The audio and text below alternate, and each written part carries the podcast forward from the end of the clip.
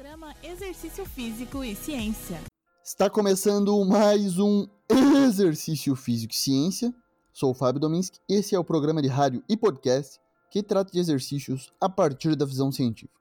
Já passou pela sua cabeça se daria para treinar musculação sem peso, ou seja, somente explorando a contração muscular, através de movimentos dinâmicos, mas sem uma carga externa por meio de máquinas, halteres ou barras? Pesquisadores pensaram e testaram isso em 2016.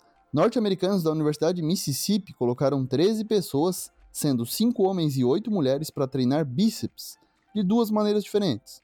Essas pessoas não tinham experiência recente com a musculação, eram jovens com média de idade de 22 anos. As situações eram as seguintes: um braço fazia rosca bíceps sem a carga externa, ou seja, somente com o braço, e concentrando-se na contração muscular e ativação do músculo, e o outro braço com uma carga externa. Foram feitas quatro séries de 20 repetições com 30 segundos de intervalo para o lado sem carga, e para o outro lado, quatro séries de 8 a 12 repetições com carga externa, com 70% de 1 RM e intervalo de 1 minuto e 30 segundos.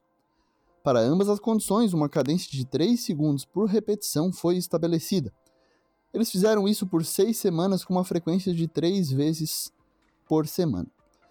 Os resultados mostraram que a espessura do músculo do bíceps, medida em três regiões diferentes, aumentou de forma semelhante do pré para o pós, sem diferenças entre as condições analisadas. Traduzindo, houve hipertrofia em treinar tanto com carga externa quanto sem carga. Já para a força, o resultado foi diferente. O treinamento com alta carga produziu maiores aumentos na força de um RM e resistência muscular em comparação com a contração sem a carga externa. Em relação à resistência muscular, que era testada com uma carga de 35% de 1 RM, pois era metade das duas condições, a de 0% de carga e a de 70% de carga.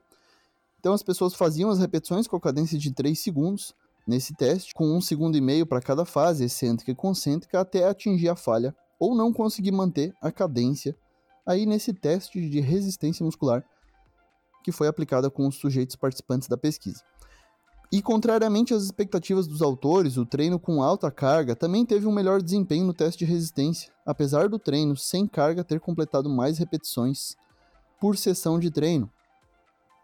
Né? Até porque o protocolo sem carga externa fazia 4 séries de 20 repetições, enquanto o outro lado fazia 4 séries de 8 a 12 repetições, então um volume um pouco menor. Essas diferenças podem ser explicadas pelo princípio da especificidade, por exemplo, os testes de 1RM resistência foram concluídos usando um halter, em que essa condição sem carga não estava acostumada a usar.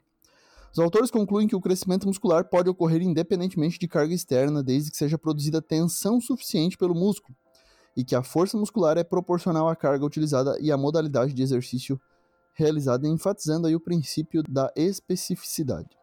Esse estudo apoia a hipótese de outro estudo que afirma que altos níveis de ativação muscular localizada produzida a partir de contrações repetidas podem fornecer estimulação suficiente das vias hipertróficas do músculo esquelético.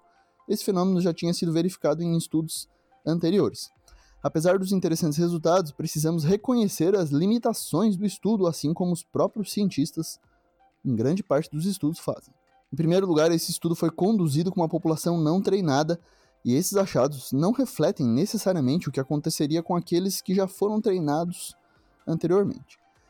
Eles não foram capazes de quantificar o volume de trabalho concluído na condição sem carga, mas ambas as condições mostraram aumentos semelhantes na espessura do músculo do bíceps. Ainda, esses achados são limitados aos flexores do cotovelo e não se aplicam necessariamente a outros grupos musculares ou ações musculares que requerem movimentos multiarticulares. Para isso, precisamos novas investigações e novas pesquisas. Bom, esse foi mais um Exercício Físico e Ciência. Lembrando que todos os nossos programas estão no Spotify, no Google Podcasts, na Amazon Music, no Apple Podcasts e também no YouTube.